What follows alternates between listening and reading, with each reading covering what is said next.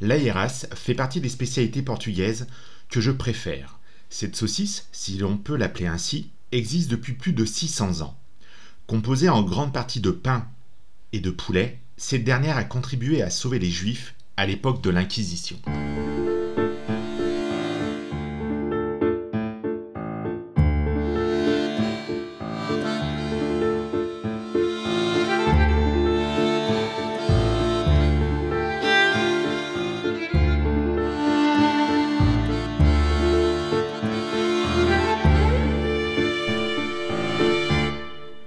Tout commence en 1492, lorsque le roi Ferdinand d'Aragon et son épouse, la reine Isabelle de Castille, envahissent le palais d'Alhambra dans la ville de Grenade, qui était encore un bastion mort dans la péninsule ibérique.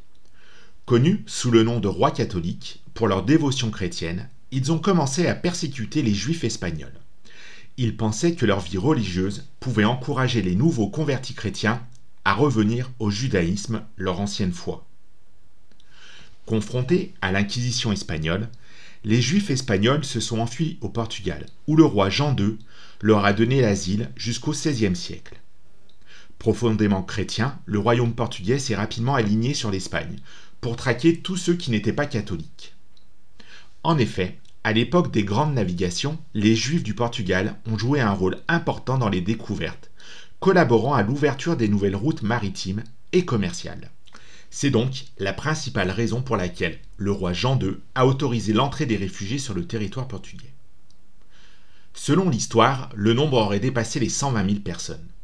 Certains y sont allés pour y rester, et d'autres ont utilisé le Portugal comme un simple lieu de passage. N'ayant nulle part où aller, les Juifs de la péninsule ibérique ont donc trouvé un moyen de contourner les punitions des rois en se faisant passer pour des chrétiens.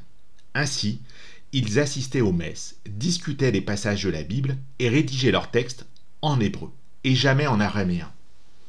Dans la région de Trás-os-Montes, au nord du Portugal, et plus précisément à Mirandela, le déguisement qui était appelé la crypto-judaïsme allait cependant beaucoup plus loin.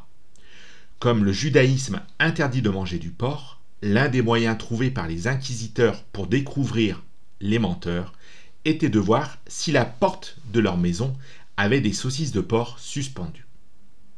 Dans la ville de Mirandela, qui se trouve à environ 140 km de Porto, il était courant d'y voir des familles mettre des bottes de saucisses de porc à l'extérieur, et il était donc facile d'identifier les étrangers.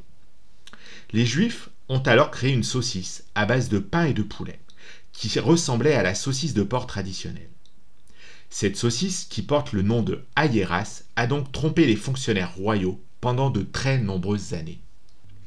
Ainsi, pour masquer cette tromperie, les Juifs ont commencé à fabriquer des saucisses à base de veau, de lapin, de dinde, de canard, mais aussi de poulet et de perdrix. Ils enveloppaient la chair dans une pâte à pain pour lui donner plus de consistance.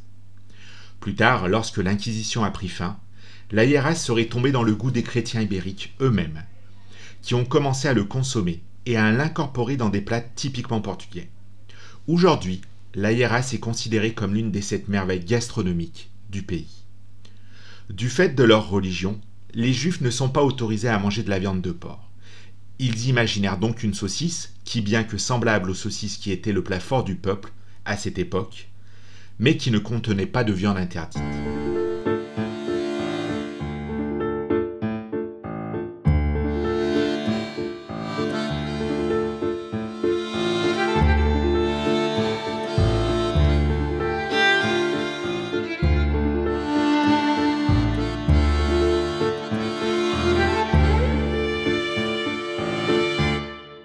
Avant de nous quitter, je vous invite à écouter le petit bêtisier qui va suivre et j'espère que vous rigolerez autant que j'ai pu rire.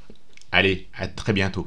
Auquel on ajoute de la viande de volaille, du pain de blé, de l'huile d'olive, du saindoux, du sel, de l'ail, du paprika, doux et épicé. Les ingrédients tels que la viande de gibier ou de bœuf et des saucisses et des jambons vieillis peuvent également être utilisés.